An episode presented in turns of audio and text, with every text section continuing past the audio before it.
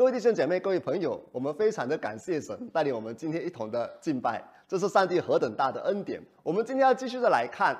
因这耶稣基督在我们里面有这个爆炸性的能力。我们今天要从一个人的生平来看，从这个人的身上，我们要看到在他的身上里面怎么有这种爆炸性的能力。我们要看到就是亚伯拉罕。我相信大家都听过亚伯拉罕这个名字嘛。我的儿子名叫 Abraham，所以我们今天要来看亚伯拉罕的故事。当然不是看我儿子的故事了，看圣经里面亚伯拉罕的故事。如果你看圣经的话，你熟悉圣经的话，你可能会在那边。担心了，牧师啊，你平常讲道是有一点长哦。今天你跟我讲要讲亚伯拉罕的生平，那不是等于从创世纪第十二章讲到创世纪第二十多章？我们今天到底几点可以下课啊？放心，今天我们不会从十二章讲到第二十多章，不会从创世纪第十二章讲到第二十多章，我们只会讲希伯来书的一段话。这段话呢，就总结了亚伯拉罕的生平，他的生平是怎么样的大有能力，神在他身上和他妻子的身上的工作是多么的大有能力。我们来看希伯来书第十一章第八节到第十二节，亚伯拉罕因这信蒙召的时候，就遵命出去往将来要得伟业的地方去。出去的时候还不知往哪里去，他因这信就在所应许之地做客。好像在异地居住帐篷，与那同盟一个应许的以撒、雅各一样，因为他等候那座有根基的城，就是上帝所经营、所建造的。因这信，连莎拉自己虽然过了生育的岁数，还能怀孕，因他以为那应许他的是可信的，所以从一个仿佛已死的人就生出子孙，如同天上的星那样众多，海边的沙那样无数。各位弟兄姐妹，我们这里看到亚伯拉罕因这信蒙召出去，出去的时候呢，他还不知道他要往哪里去。他也不知道他出去要做什么。当然，神有应许他要使他成为大国，可是他不懂他要去哪里，他也不懂他要去做什么。如果有一天我打电话给你，Hello，现在出来了，然后你问我出来做什么？出来就是了，不要问我做什么，去哪里？出来就是了，你也不问我去哪里，你会去吗？不可能的，对吗？我们每一次出去的时候，或者我们坐上车的时候，我们一定会想。我们要到哪里，对吗？就算你不清楚你要到哪里，但是你至少也会知道说你要去做什么。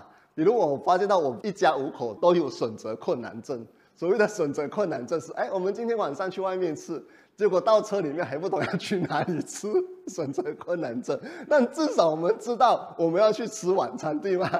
而且在过程当中，就算我们还不知道我们要到哪里吃晚餐，但是我们怎么转？也是在我们熟悉的范围转来转去，对吗？我们想来想去，总是想到那几间罢了，对吗？只是从那几间选出其中一间嘛。所以，就算我们出去的时候，我们还没有一个明确的目标，但至少我们知道我们要去做什么，我们也知道我们的选择有什么。可是现在亚伯拉罕的情况是怎样呢？出去，去哪里？没有告诉你。去做什么？没有告诉你。去不去？我们当中还有一些蛮年轻的啦。当然我也年轻啊，你们比我更年轻一点呐。我们这里没有人是老的，大家都是年轻的。OK，你们比我更年轻一点。OK，有的人笑是因为他也觉得他很年轻嘛。感谢神，我们都很年轻。我们这有一些比较年轻的，比我更年轻的，可能年轻人还有那种干劲啊。二十多岁出去的时候，就算不懂去哪里，还充满着憧憬，充满着那个幻想哇。但是不要告诉我，这里的年轻人。已经没有这种冒险的精神，或者年轻人会有这种冒险的精神。但是你要知道，当上帝跟亚伯拉罕说去往我要指示你的地方去的时候，你知道亚伯拉罕那时候几岁吗？亚伯拉罕那时候七十五岁喽。可能你会说，牧师那时候的人年纪比较大嘛？OK，但是你要记住，在创世纪。第六章，上帝已经说了，人的岁数是到一百二十岁嘛，所以我们也相信这个时代我们也可以活到一百二十岁。但是，就算是一百岁啦，七十五岁、一百二十岁到七十五岁呢，也是大概是一百岁的六十岁了吧？大概是这样的吧？如果你以相同来看的话啦，当然你可能所以说亚伯拉罕时代人还是很长寿。好，我有算过，亚伯拉罕那时候他的爸爸是两百零五岁去世。所以我们用爸爸的年龄来做一个 reference point，就是参考的一个一个年龄。那亚伯拉罕是七十五岁，然后我就算了，如果换去一百二十岁，因为我们都相信圣经的应许嘛，然后科学家也已经证实了人的身体是可以活到几岁。我有跟大家讲过，科学家已经研究发现到人的身体呢，最少是可以活到一百二十岁，最新的报告是可以到一百五十岁。人的身体真的科学家已经证实了，所以我要告诉大家，其实这个科学心理学其实一再的跟我们证明圣经是对的。所以我们就用一百二十岁来做 reference point 了，OK？两百零五岁的七十五岁就是等于一百二十岁的四十四岁。四十四岁，我现在已经四十五了。虽然有人说我看过去像三十五，当然我不懂他们有没有是想安慰我了。我在想呢，OK？因为头发也少了，白发也多了，OK？三十五，好，所以呢，一个四十多岁的人，你去问一下，一个四十多岁的人，就像亚伯拉罕这样七十五岁。如果叫你离开你成长的地方，或者离开你已经落地生根的地方，或者离开你已经有事业的地方，带着你一家几口去到一个你不懂要去哪里的地方，你也不知道去做什么地方，你去不去？你一定不去的嘛！正常人都不去哎。就算你来找牧师辅导，你说牧师啊，我昨晚做个梦，有一个天使告诉我说要。举家离开这个地方，把我的事业、把我的产业全部卖掉，举家离开这个地方，到一个他要指示我的地方去，我都会跟他讲：你再祷告吧，再祷告吧，不要冲动，再祷告。这是这么严重的决定，你要再多祷告一段时间，要有更多的印证，你才做这样的决定嘛。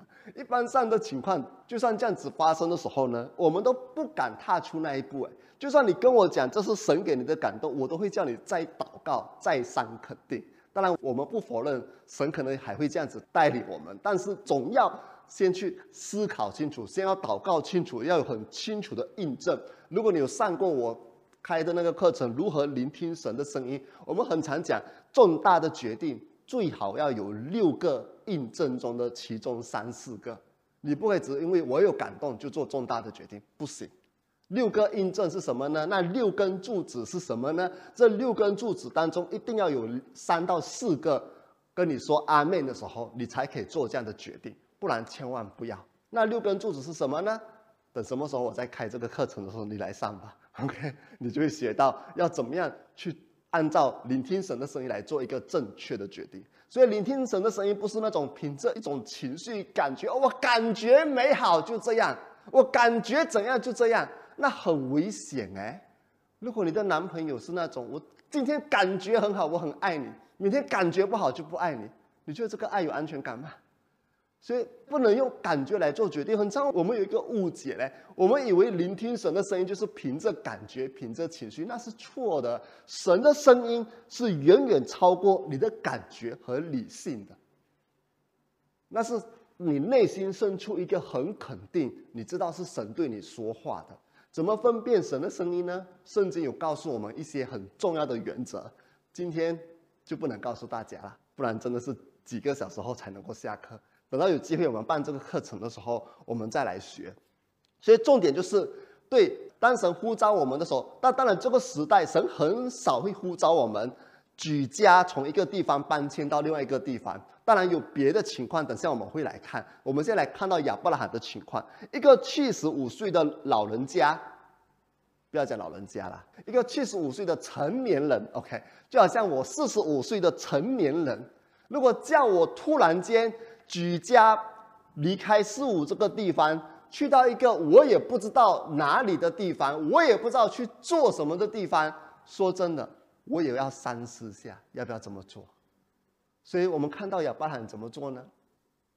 圣经怎么告诉我们呢？亚伯拉罕因这信蒙召的时候，就遵命出去，往将来要得伟业的地方去。出去的时候还不知道要往哪里去，亚伯拉罕却勇敢的顺服。我过去很不明白，我一直在想，为什么亚伯拉罕会这么勇敢的顺服？我相信你跟我一样，很多人跟我一样。应该有听到很多牧者告诉你说，因为亚伯拉罕很有信心，亚伯拉罕是信心之父，他从来没有怀疑神。OK，我以前跟你们一样很单纯的，牧师讲什么就信什么。后来到了中学的时候，神感动我要自己研究圣经，自己去看原文、看背景，自己去读圣经。然后呢，就开始到了做传道的时候，神又给我一个新的挑战，就是要诚实的面对圣经。当我诚实的看圣经，我就开始有一个疑问了，因为我听到人家一直告诉我。亚伯兰是多么有信心，他是信心之父。从别人的口中，我听到的是亚伯兰是一个从来没有怀疑过的，是一个很完美信心的榜样。但是当我开始诚实的看圣经，我很震撼哎。为什么我很震撼？对亚伯拉罕在这一点做得很好，上帝叫他出去，他就出去。可是才出去呢，按照创世纪第十二章第二个记载是什么呢？第一个记载很有信心，他出去。可是第二个记载是什么呢？就在创世纪第十二章的时候呢，他们因为那地有饥荒，他就带着萨拉、罗德下到埃及。结果到埃及的时候，他做了什么事呢？他撒谎，他跟萨拉说，那时候萨拉的名字还是萨拉了，后来改成萨拉。他跟萨拉说：“你就跟别人讲你是我的妹妹。”他说谎，你看到了吗？一个很有信心的人。在面对死亡威胁的时候，既然说话。如果你跟我讲他是大有信心的，我会开始怀疑，这叫做信心吗？看到了吗？我就在那边不断的在那边思考，然后接着我们看到发生什么事呢？当上帝应许亚伯拉罕说要给他的子孙要像天上的星、海边的沙这么多的时候，我们的印象当中亚伯兰是一个很有信心的人，他相信他一定成就。但是当我诚实的看圣经的时候，你知道我多么惊讶吗？其中一次的记载在创世纪第十五章，这是以后耶和华在异象中对亚伯兰说：“亚伯兰是之前的名字了，后来改成亚伯拉罕。亚伯兰，你不要害怕，我是你的盾牌，我要大大赏赐你。”亚伯兰说：“主耶和华，你要赐我什么呢？我没有儿子，继承我家业的人是大马士革以利以谢。”亚伯兰又说：“你没有赐我儿子，我家中的仆人将继承我的产业。你看到了吗？之前上帝已经应许亚伯拉罕，怎要祝福他成为大国，在十二章的时候已经祝福了，已经应许这个祝福了，就是我必赐福你，使你成为大国。所以成为大国的话，一定是有孩子才能够成为大国嘛，不然怎么能够成为大国呢？所以在第十五章的时候，上帝又在重复这个应许的时候呢，亚伯兰不是立刻说阿门，用你的旨意成全，不是亚伯兰说啊，还是我家的仆人来继承我的产业吧，看到了吗？然后接着我们来看另外一个。在第十六章，如果亚伯拉罕真的相信，相信神给他的应许，就是要从他和莎拉生出一个孩子来的话呢，他就不会接受莎拉的建议，去跟他的婢女同房，以致生了以实玛利。所以这个动作本身也不是一个有信心的行为。然后我们再来看下去，然后呢，第十七章第十五节。当上帝又在重复那个应许的时候，你知道亚伯兰的反应是什么吗？第十七章的第十五节到第十八节，上帝对亚伯兰喊说：“你的妻子以后不要叫萨来，她的名字要叫莎拉。为什么叫莎拉呢？下面有解释：我必赐福给她，让她为你生一个儿子，他必成为万族的母亲，万民的君王必从他而出。然后亚伯兰夫妇在地做什么呢？感谢主。”哈利路亚，赞美主！我太喜乐了，我太感谢主了。我这个应许是赞美，阿妹一定会发生在我身上。我们想象中是一个这么虔诚、这么属灵的状况，但是我一诚实看圣经的时候，哇，那个美好的形象，刹那间，现在年轻人用的人设，刹那间崩塌。你们年轻人应该有用这个词，人设崩塌了。刹那间就这样崩塌了。你知道亚伯拉罕做什么吗？第十七节，亚伯拉罕就俯伏在地，笑了起来。圣经讲到他在那，所以我告诉大家，如果你看到人家在那边摸倒的时候，要注意一下他到底是怎样的表情。俯伏在地，不是很虔诚的赞美神、感谢神在那。我都一百岁了，莎拉都九十九岁了，还能够生孩子。你看，真的是这样，你知道吗？你知道吗？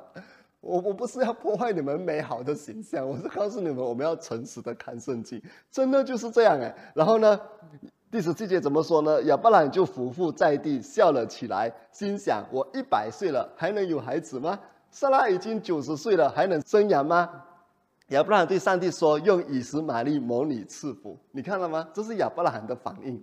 所以各位弟兄姐妹，没有错，在很多地方里面，我们看到亚伯拉罕是很有信心的。比如他勇敢的踏出那一步，往上帝要指示他的地方去，他不懂要去哪里，但他勇敢的踏出那一步。然后呢，在有一些地方他是很有信心的，比如上帝试验他的时候，他也是很勇敢的献上以上。当然我们知道那是一个试验，所以你千万不要以为这个会发生在你身上，那个只是给亚伯拉罕的试验。然后呢，我们也看到他也很勇敢。当他的侄儿罗德被掳的时候呢，那时候是四王打五王，结果四王联盟胜过五王联盟，然后五王的国家就被掳了，包括罗德他的侄儿。结果亚伯兰做什么呢？亚伯兰做什么呢？我们来看在第十四章，第十四章第十三节到第十六节，我读给你们听。有一个逃出来的人把这件事告诉了希伯来人亚伯兰，就是亚伯拉罕。那时亚伯兰住在亚摩利人曼利的橡树那里。曼利是以实各和亚乃的兄弟，三人都是亚伯兰的盟友。亚伯兰听见侄儿被掳的消息，便率领家中三百一十八名训练有素的壮丁去追赶他们，一直追赶追到蛋。结果不止把那个四个国家打败，还把人救了回来，把财物掳了回来。哇，这个很有信心哎。四个国家打败五个国家，结果一个人带着他的家人，当然还有另外两个朋友一起，可能加起来最多只有几百个到一千多个人去打那个四个国家。哎，这个也是很有信心的。所以我们也知道亚伯拉罕真的是很有信心。他在很多的场合当中，我们看到他很有信心。但是呢，如果你真的再看下去，你会发现到他不是每一刻都有信心呀。我有时候很难想象一个人。带着三百多个兵丁对这四个王，却一点都不害怕。然后呢，去到一个地方陌生的地方，因为怕人知道这个是他的妻子会杀了他，他反而会害怕。相比之下，这件事情是比较小的。所以我们看得到人总是有软弱的地方，在一些很大的事情上，他好像很有信心，但是在这看过去比较小的事情，他反而跌倒了。反而跌倒了，反而就没有信心。所以我们看到什么情况呢？一个很重要的一点就是呢，没有错，亚伯兰是有信心，亚伯兰是信心之父。但我们看到的一点就是，他不是每一时每一刻都有信心，他也有软弱的时候啊。虽然当我看到这里的时候呢，亚伯拉罕因这信蒙召的时候，就遵命出去往将来要得伟业的地方去。出去的时候还不知道往哪里去。当我过去看到这段经文的时候呢，看到亚伯拉罕回应上帝的呼召，很勇敢向前走的时候呢，然后我也听到其他人的分享的时候，我就觉得对亚伯拉罕会这么勇敢，是因为他很有信心。但是我后来却发现了一件很重要的事情，他虽然是有信心，但他的信心也不是完全的。所以，到底是什么原因致使他能够勇敢的向前走呢？没有错，上帝呼召他，他也相信上帝。但是我们很常觉得我们做不到，因为我们的观念里面，亚伯兰的信心是非常完全的。因为他被称为信心之父，所以我们很常会觉得亚伯兰做得到，我们不可能做得到，因为我们跟他相差太远。他是信心之父，但是如果你好好的看圣经的话，其实信心之父跟你我一样，都是一样性情的人，也有软弱的时候，也有跌倒的时候啊。那到底是什么原因让他可以勇敢的向前走呢？最近这两天我在准备这个讲道的时候，神就告诉我一个很重要的原因，就是因为。当他愿意相信我的时候，在他里面就有这个爆炸性的能力。当他有这个爆炸性的能力，有那 miss 就是我们上个星期讲的，他就能够勇敢的踏出来一步。哎，这是对的嘞。我后来发现到，就算你再怎么心有余而力不足，就算你多么想做一件事情，或者你多么有信心的做一件事情。但你没有这个能力的话，你做得到吗？我就打个比方，就算我多么想成为世界顶级的天才，多么有信心可以成为世界顶级的天才，但是如果我的 IQ 不行的话，我没有这方面能力的话，能够做得到吗？做不到，对吗？就算我多么想成为世界的首富，但是如果我没有赚钱的能力，我做得到吗？做不到。就算你再怎么样有信心，但是如果你没有这个能力的话，基本上是做不到的。坏神就告诉我说：“你要正确了解信心。”这里的亚伯拉罕因这信，信心这个本身呢，在原文是 pistis，而在原文的那个语法里面呢，这里指的是一个媒介、一个途径、一个媒介。只要你愿意相信上帝，上帝就会帮助你，而不是看你的信心有多大、有多小。而是看你愿不愿意相信他。而如果我们看 pistis 的话呢，在尤文呢，pistis 有一个很重要的一点，就是每一次讲到信心的时候呢，它的重点是在信心的对象，不是在于你，也不是在于你的信心本身有多大，而是你的对象要对。这个很重要。我小时候参加过一个步道训练，如果没有记错的话，应该是那个四个属灵原则的步道小册子。如果没有记错了。如果记错，大家可以在啊底下提醒我，底下就是 YouTube 的底下或者 Facebook 的底下提醒我，因为我上过好多个啊传福音的训练嘛，所以我如果没有记错，就是四个属灵原则的那个黄色的册子。在上这个训练的时候，我就学到一个很重要的功课，有关于到信心。他怎么说呢？他说信心最重要的是它的对象，就算你再怎么大的信心。你的对象是错的话，结果也是错的。他就拿个例子，如果有一张椅子，它这椅子是坏的，你的信心再怎么大，你坐上这个椅子，它还是会踏下来。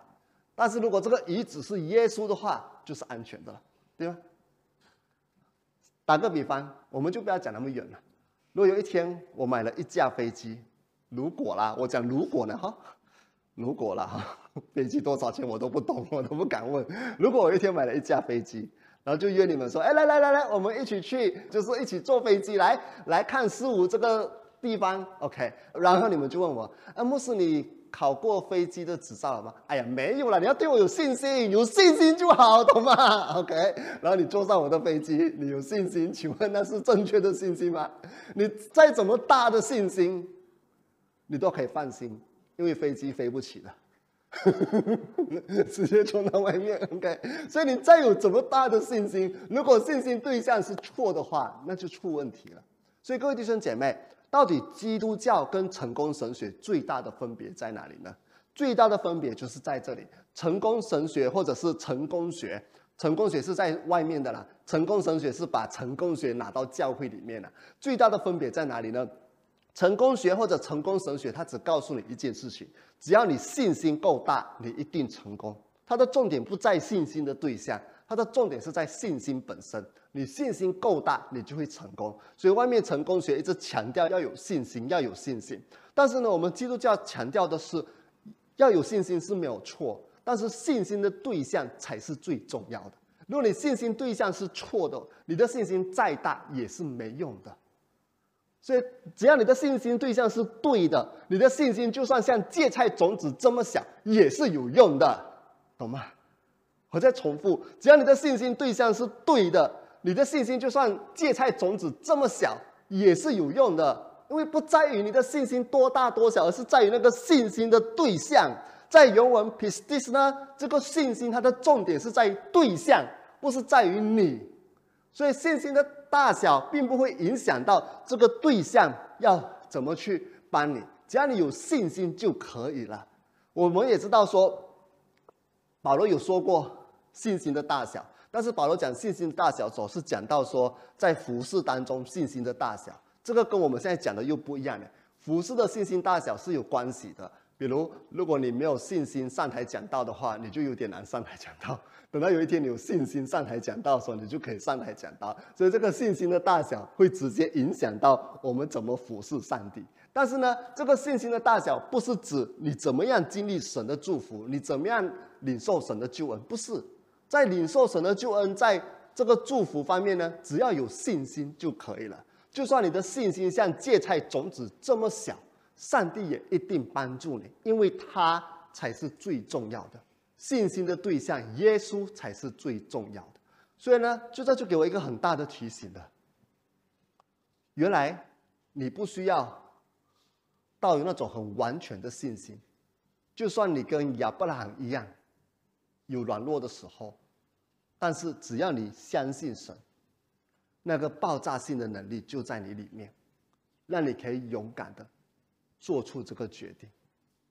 今天神很少会呼召我们离开这个地方的。我相信一般上我们是不会像亚伯拉罕这样，神要我们去到一个完全陌生的地方重新开始，很少会这样。但是我不表示完全不会，只不过是很少会这样子发生。但是呢，我们很常会遇到的是什么呢？很常会遇到的就是神要我们离开我们的舒适圈，进到另外一个领域当中去做他要我们做的事情，这个可能我们会遇到的。或者是不用离开舒适圈，你继续在舒适圈，但是神要你同时在进入一个你不熟悉的领域，或者是给自己一个更大的挑战，去做你过去想都不敢想做的事情。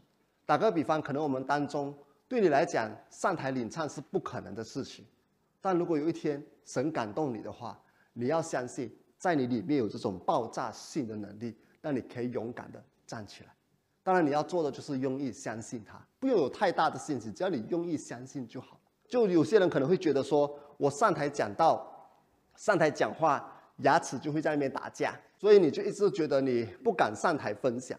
但是如果如果你有身旁的人呢，其实一直在告诉你说，哎，你其实可以领唱，哎，你其实可以上台分享，甚至上台讲道的时候呢，那时候你就要开始考量了，就要开始去反省了，是我真的。不会不能呢？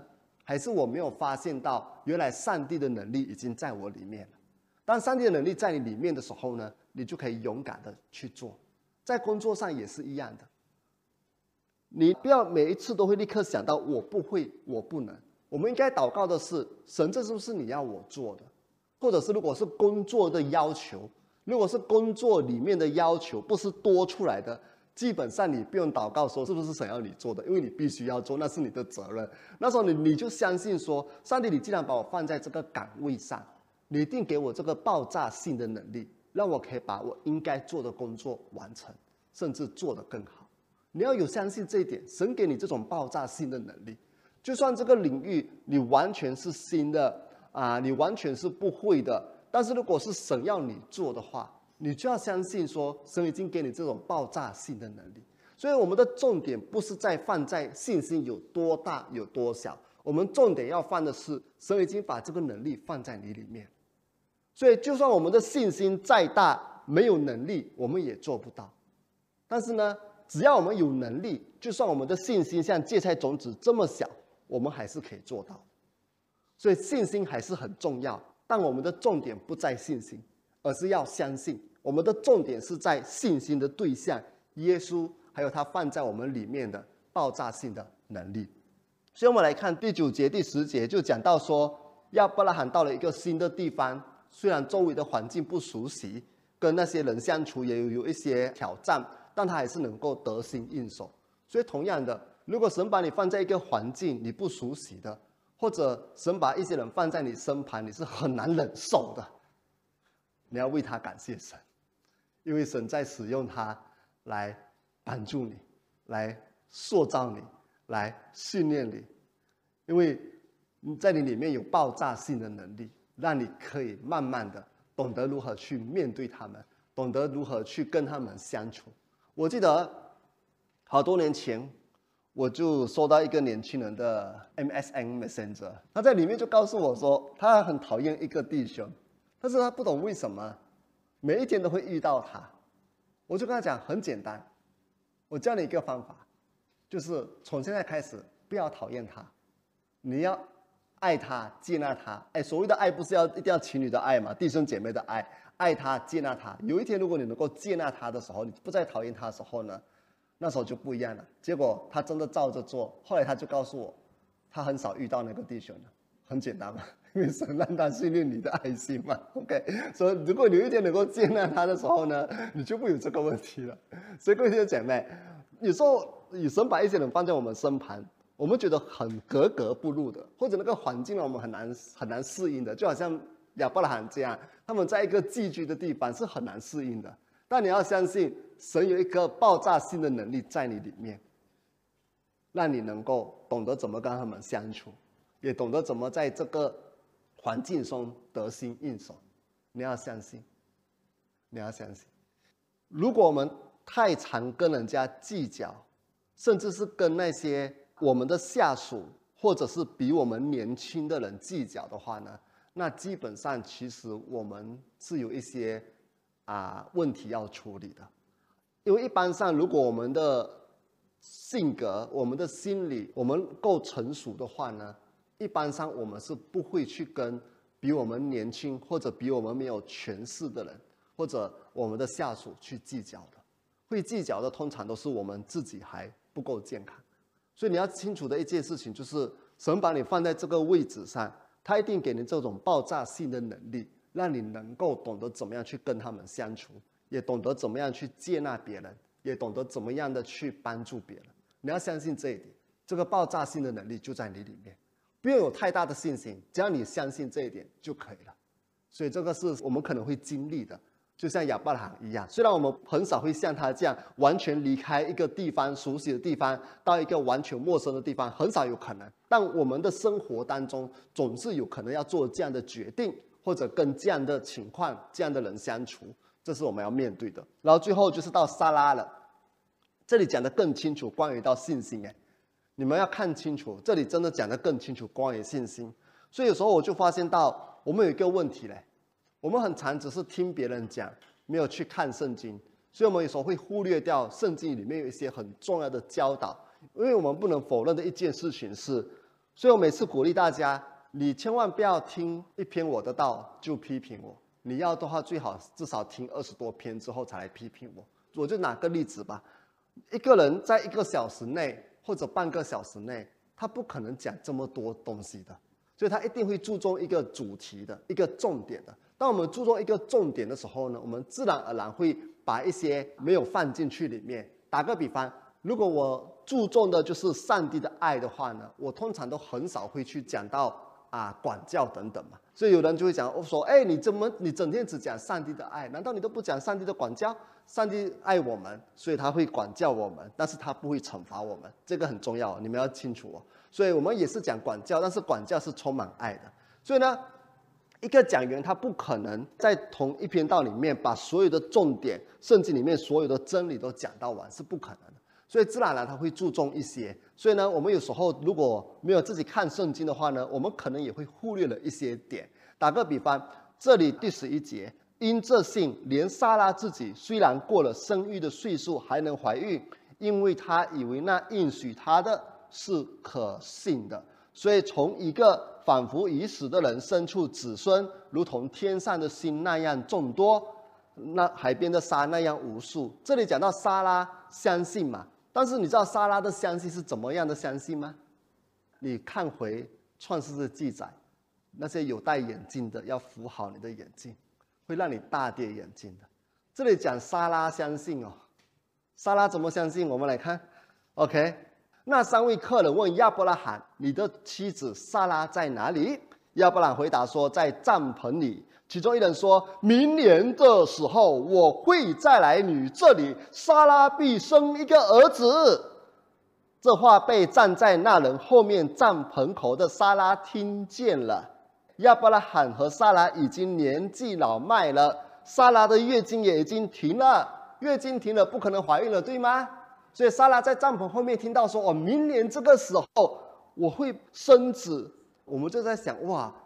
希伯来书说他相信嘛，那他应该是满心赞美说感谢主，我终于可以怀孕生子了，我的耻辱可以被除掉了。因为那时候生孩子很重要嘛。这个时刻我们已经没有这种封建的观念了。这个时代我们感谢神，我们活在这个时代。那个时代是一定要生孩子嘛？感谢神，你赐给我孩子，哈利路亚，赞美神！我明年这个时候要生出一个白白胖胖的 baby，太棒了！一想到我的开心都来不及了，是这样吗？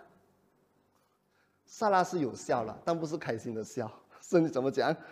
我们来看第十二节。萨拉暗自发笑，心想：我已经这么老了，还会有这种福气吗？况且我的丈夫也很老了，看到了吗？他在那边偷笑。然后耶和华对亚伯拉罕：“萨拉为什么偷笑？说我这把年纪还会有孩子呢？什么事难得住耶和华呢？明年这个时候我会再来这里，萨拉必生一个儿子。”结果萨拉怎么说呢？萨拉听后非常害怕，连忙否认：“哎，我没有笑，我没有笑。”但耶和华说：“不，你确实笑了。”会不会觉得这个记载跟那个希伯来书的记载有一点冲突？希伯来书说他相信神哦，当神跟他讲说他要生一个儿子的时候，他相信神哦。可是我们看到的创世纪的记载是他在那里笑。你知道希伯来书有解释他是怎么相信神吗？这个是我们很常忽略掉的。我们很常会为了协调他，我们就脑补很多东西进去。协调他，脑补很多东西进去。比如昨天我的一个亲戚结婚，就请晚宴嘛，然后就请我全家，但是我不能去了，我就给我太太带着我的大女儿一起去。然后他请帖里面呢是下午五点就开始晚宴了，然后我妈妈就告诉我说：“哎，这么早五点，可能他们是外地人吧，可能要早一点结束，可以回到家，因为男方跟女方都不是十五人的，他们都是小地方的人。”所以呢，他就开始脑补了。我们很喜欢做脑补的工作。这么早，应该就是他等下要早一点回去吧。结果，我太太很准时，带着我的大女儿到的时候，五点的时候看到那个节目表，五点到六点半，哎，五点到七点吧，宾客入席。然后整个晚宴到了什么时候呢？到了我崇拜好回到家，他们还没回到家。我们很习惯去脑补，所以呢，当我们看到这一段话的时候，希伯来书的时候，我们就会脑补。OK，那时候莎拉一定很有信心的。但是如果我们一看那个记载的话，就发现到奇怪，这种信心不像我印象中的信心啊。他在那里偷笑哎。但是希伯来书其实有告诉你什么是信心，它不是你想象中的那种信心这个很重要。圣经讲的信心跟你想象的不一样啊。我们来看他的信息讲第十。一节，因这信，连萨拉自己虽然过了生育的岁数，还能怀孕，因他以为那应许他的是可信的，看到了吗？重点是应许他的是可信的，在原文是背负就是应许他的是远远不失信的。所以呢，这里讲了一个很清楚的一点，就是哪怕萨拉有一丝丝的偷笑。因为他觉得自己年龄大了，不能生了，他笑是笑这个，但只要他认为他相信这位上帝是信实的，他说的话他一定会做到，那就算是有信心了。看到了吗？那个信心不是我们想象中的完全没有怀疑过。莎拉有怀疑，因为看到自己年龄那么大，已经停经了，他的先生的年龄也那么大，他是怀疑。从他的角度来看是不可能。但圣经告诉我们说，但他至少还会用意相信说，这个应许他的是可靠的，这才是重点。当我们相信说那个应许我们的是可靠的，就算我们的信心还是有缺陷，神还是可以成就的，知道吗？所以神提醒我这点，是因为神的信实，真正的信心重点不在我们，是在神的信实，哪怕我们的信心有缺陷。但信实的神，他一定会帮助我们。而他怎么帮助我们呢？我们看到神给他这个能力，就是爆炸性的能力，在他里面，让他能够生孩子、怀孕呢。这句话里面，在原文里面其实是有“能力”这个字的，只是中文翻译没有把它翻译出来。就是说还能怀孕啊，“能”这个字其实是能力啊。他他其实在原文里面是说神给他这个能力，让他能够怀孕，所以这个能力就是 dunamis 爆炸性的能力在他里面。所以呢，神给他爆炸性的能力，使他这个子宫本来已经死的了，已经不能怀孕的了，复活过来。这个爆炸性的能力就是耶稣复活的大能。这个子宫已经死了，我没有子宫了，只是做一个呃动作给你们看的。这个这个子宫已经死了，已经停经了，不能怀孕了。但是神爆炸性的能力、复活的能力，使他复活过来，能够怀孕。所以这就是这里的意思。所以，同样的，神的爆炸性的能力在你里面。或许医学已经判断你的病是无药可医了，甚至已经判断死亡了。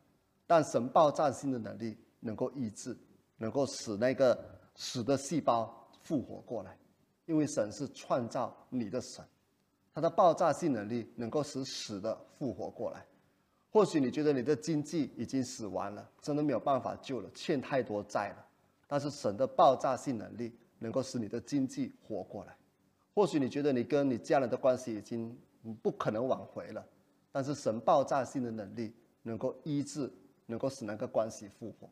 这就是爆炸性的能力。而这点不需要你有多大的信心，只要你相信说神是可靠的就可以了。这就是萨拉的信心。他相信神是可靠的，所以新月里面的信心，它的重点都是在信心的对象，耶稣基督。所以你只要有确定你的信心对象是对的，就算你的信心再怎么想，再怎么有缺陷，圣经所有美好的应许都要成就在你身上，只要你愿意相信。我说的愿意相信就是。你愿意相信多少，你就会经历多少。不用有太大的信心，只要你愿意相信，你只要做的就是跟神说：“我相信就可以了。”就算那个信心再怎么想，再怎么样的有缺陷，重点不在你的信心，重点在这位应许你的是完全可靠，那才是重点。我觉得我们作为孩子的，作为。父母的，我们应该会懂，会懂这件事情哦。做父母的呢，其实不管你的孩子怎么样，你都会无条件的帮他，因为你是他的父母。当然，我们所谓的无条件帮他，就是不是给他去放纵啊，比如如果他。乱花钱等等，当然我们要管教，要懂得怎么帮助他好好花钱，不是一直给他钱，那个是没有智慧的做法了。帮助他并不是放纵他了，帮助他是要有智慧的帮他。但是我的重点就是啊啊，不管你的孩子是怎么样的，其实你对他的爱是不会改变。就算孩子有时候不听话，甚至不相信你讲的话，但你还是一样会帮助他，会保护他的。所以，因为你本身。是一个可靠的父母，所以因为你是可靠的父母，你一定会帮助你的孩子。就算你的孩子不可靠，今天讲相信你，明天就不听你的话，你还是一样帮助他，因为他是你的孩子。所以，除非他是完全不要你帮助，那个就是完全不相信的，完全不要你帮助，真的你要怎么帮助他都很困难。但是只要他愿意相信，愿意接受你的帮助，你总是在那里帮助他，就算他有时候会。啊，不相信，有时候会软弱，有时候会不听话，但你还是总是在那里帮助他。所以，同样的，我们需要相信神，但是就算我们的信心有时候有软弱的地方，有不完美的地方，但因为这个神是信实可靠的，只要你决定相信他，他就一定帮助你到底，他也一定拯救你到底。只要你相信他就可以了。就算这个信心有时候会有软弱。会有怀疑，会有疑惑，会有缺陷的地方，但只要你还是相信他，只要你愿意相信他，他就一定帮助你，就这么简单。你越多相信他，越多相信他的应许，他的应许就越多的成就在你身上。你信到什么地步？这个不是讲信心大小，我讲的信到什么地步，就是你信的哪一个应许，哪一个应许就发生在你身上。所以这个很正常。为什么？有的人会相信说神会医治，真的就经历医治了。那些不相信神会医治，就真的没有经历医治。因为你愿不愿意相信，你不用有太大的信心，只要你愿意相信就可以了。相信耶稣基督在十字架上担当你的疾病，你就已经得到医治了，你就会得到医治。相信耶稣基督在十字架上已经担当你一切的债务，代替你成为贫穷，你现在可以成为富足，你就成为富足了。就这样子相信。单纯的相信，不用太复杂，就这样子相信。当然，如果你不相信这些的基督徒呢，你还是会得救的。只要你相信耶稣，你一定会得救。只是在这个世上，可能不能经历到这么丰盛的生命。这么丰盛的生命，你要怎么经历呢？就是你愿意相信。你相信什么，它就会成就在你身上。打个比方，我过去被教导，基督徒你必须要把每一个罪都认清楚。只有认清楚之后呢？你才能够脱离咒诅，进入神的祝福里面。我是这样子被教导的。所以呢，你要做医治示范。哎，我没有反对医治示范，只是看你要怎么做。这种的医治示范就是你要认罪，每一次都要把罪找出来，有多少的罪都找出来。然后呢，甚至呢，如果还没有得到释放，还在咒诅之下，你要找你父母的罪，找你祖先的罪，一直挖挖出来。只有当你把罪认得清楚的时候呢，完全认完之后呢，你才不会在咒诅之下。过去我是被这样子教导。然后我就相信，曾经有一段时间我被这样教导，我就相信，结果我就活在咒诅之下，经济在咒诅，家庭在咒诅之下，我的孩子也在咒诅之下。我的大女儿那时候连续住院住了，啊，满常要住院的，因为病痛的原因，因为生病的原因。但是有一天神就提醒我，按照加拉太书第三章，他讲得很清楚，因为耶稣基督已经担当了你一切的。咒诅，所以你现在不在咒诅之下，只在祝福之下。神就问我：“你相信吗？”我就跟神说：“我愿意相信。”告诉你，当我愿意相信的那一刻，我的大女儿非常健康了，到现在都没有住过医院了。然后我的家庭的经济也越来越稳定了。然后我家就不在咒诅之下，就是当我愿意相信的那一刻。所以有一个基督徒就曾经问过我一个问题，他说：“很奇怪耶。”当我相信我讲的话会咒诅到我的时候呢，真的就发生哎！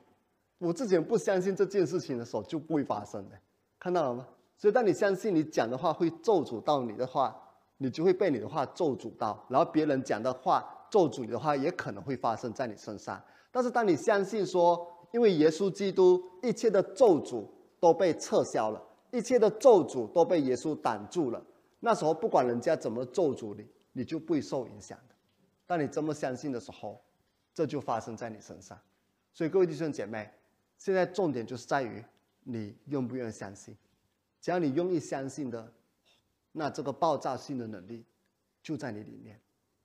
你可以期待很美好的事情要发生在你和你家庭身上。这爆炸性的能力在你里面，每一天都可以很开心的面对新的一天，因为那是充满能量的一天。你要经历上帝大能作为的一天，这个爆炸性的能力就在我们里面，太棒了！我们来一起的来祷告。这个爆炸性的能力，也就是耶稣复活的大能。只有当你相信耶稣基督的时候，这复活的大能就在你里面。如果你还没有相信耶稣的话，现在就跟着我一起来祷告，跟着我一句一句的说：“亲爱的主耶稣。”我来到你的面前，我要来相信你，接受你，做我的救主和生命的主，一生跟随你。谢谢你，耶稣，你的复活大能就在我的里面。